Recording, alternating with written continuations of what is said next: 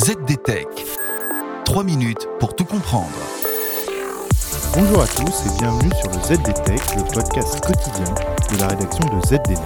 Je m'appelle Pierre Benamou et aujourd'hui je vais vous expliquer pourquoi le secteur de la vidéo à la demande pourrait bien retourner à la case départ dans les prochains mois.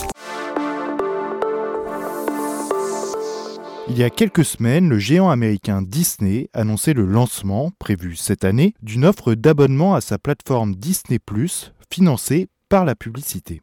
Son concurrent Netflix avait lui déjà ouvert la porte au lancement d'une telle offre quelques semaines auparavant, amorçant une nouvelle révolution dans le petit monde des OTT, les acteurs de la télévision en streaming.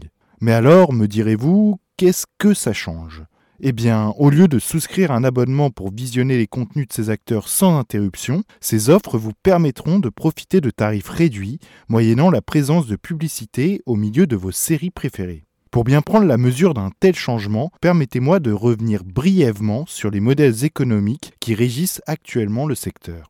Pour faire simple, les principaux OTT disponibles en France, pensez à Netflix, Sato, Disney ⁇ ou YouTube, se basent sur deux modèles de financement distincts la SVOD, ou vidéo à la demande par abonnement, et la AVOD, c'est-à-dire la vidéo à la demande financée par la publicité.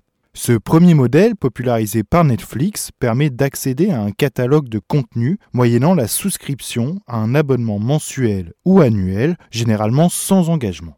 Dans le cas de l'AVOD, il n'est plus question d'abonnement, l'utilisateur est libre de visionner ses contenus favoris et le financement du modèle se base sur des pages de publicité insérées dans les contenus eux-mêmes.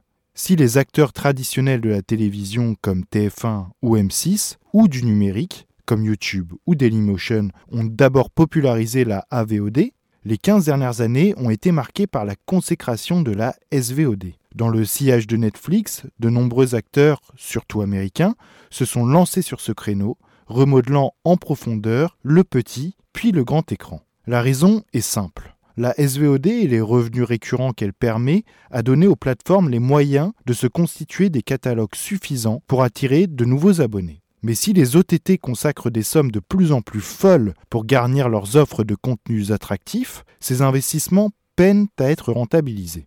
De quoi rendre l'hypothèse d'un retour vers une forme d'AVOD premiumisée de plus en plus probable. Finalement, ce qu'illustre les récentes annonces de Disney ⁇ ou de Netflix, c'est que les modèles économiques de l'audiovisuel ne sont pas fixes et évoluent en fonction des besoins financiers des plateformes. Et oui, il faut bien ça pour continuer à faire marcher la machine à rêve. Et voilà, normalement on a fait le tour du sujet. Pour en savoir plus, rendez-vous sur zdnet.fr et retrouvez tous les jours un nouvel épisode du ZDTech sur vos plateformes de podcast favorites. ZDTech. 3 minutes pour tout comprendre.